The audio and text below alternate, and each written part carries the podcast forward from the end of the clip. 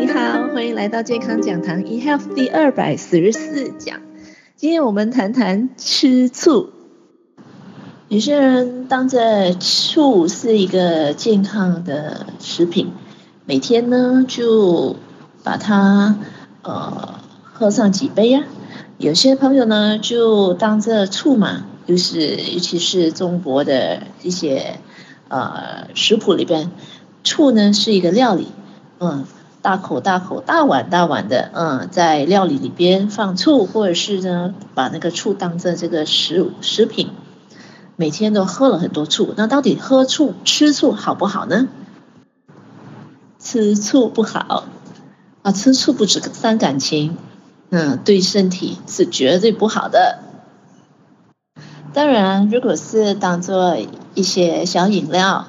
偶尔喝一点小醋，或者是喝一点水果醋。那喝一点点呢，是无伤大雅，没有每一天。不过呢，如果是分量，呃，一多，而且是每天的，当这一个饮料，或者是把它当成认为它是健康的，每天喝的分量，呃，是有点多的话呢，其实呢，是对身体有伤害的。每天把醋当水喝的话呢，肾脏会出现问题的，是会伤害到肾脏的。肾脏是过滤毒素的器官，过多的酸度的话呢，对肾脏来说，它必须维持身体的酸碱性的平衡。所以大量的醋的话呢，酸性太高了，它会让我们的肾脏过度负担，会造成问题。同时，每天大量的喝醋的话呢，也会影响到。糖尿病患者或者是高血压患者，如果有服食一些药品的话呢，它就会影响那个药物的功能了。其实是不鼓励有服食糖尿病降血糖的药的一些患者或是高血压患者呢，是把醋当作是饮料，或者是想说让身体健康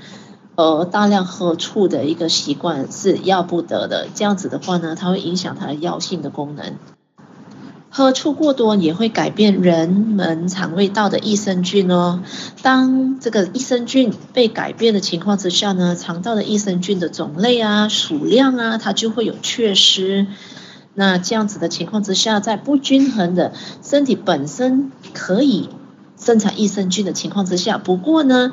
哦，让这个喝醋的这样子的一个行为给改变掉了。所以呢，这样子的一个不健康的益生菌。的形成反而呢会引起呢我们抵抗能力的问题，嗯、有可能抵抗能力会由此而减弱或者是失调了。除此之外，因为醋本身它是非常的就是酸性的，非常 acidic 的，所以呢它会引发这个腐蚀我们的牙釉的这个呃问题哈。我们的牙釉质呢是牙齿上最坚固的一个保护层嘛。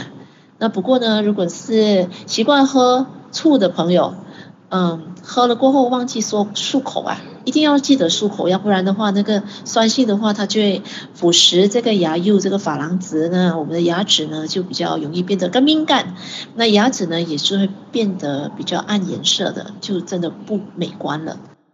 所以呢，其实呢，真正我们要呃从这个蔬菜水果里边，从呃。完整的新鲜的植物里边就可以得到我们应该想要得到的营养了。因为喝醋的朋友有时候就说，呃，喝醋可能可以呃呃帮助这个消化系统啦。喝醋他想说可以减一减肥啦，或者是喝醋的话呢，想说是不是可以把身体的脂肪油脂给消掉啦？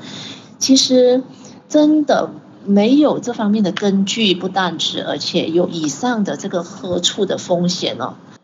那如果我们想说，哎，平衡我们的免疫系统也好，让我们的消化系统变得更比较好，预防便秘啦，或者是想说瘦身减肥呢，我们不需要去喝任何的醋的，我不需要任何的苹果醋啦，什么醋我们的真的不需要，我们只需要吃足够的膳食纤维，多吃蔬完整的蔬菜水果，呃，做做足够的运动。那保持良好的心情，呃，这个四大养生的话做得好的话呢，呃，在饮食上面多做改变，记得多吃足够的纤维，这样子的情况之下，我们的身体反而会达到这样子的效果，反而一点副作用都没有。所以今天如果想很想很想那个很喜欢那个醋的味道的朋友呢，好，当着偶尔的一些料理来吃，是真的是无所谓。啊。呃，当着一个小饮料来酌酌情是无所谓，真的真的不要把它当成每天哦、希望说喝了比较大量的可以维持健康的那个真的是不要了，也没有这个必要，让它对健康一点帮助都没有哈。所以今天健康讲堂 eHealth 第二百一十四讲，我们讲吃醋就讲到这一边，我是您的营养免学导师 Sydney，我们下期再会。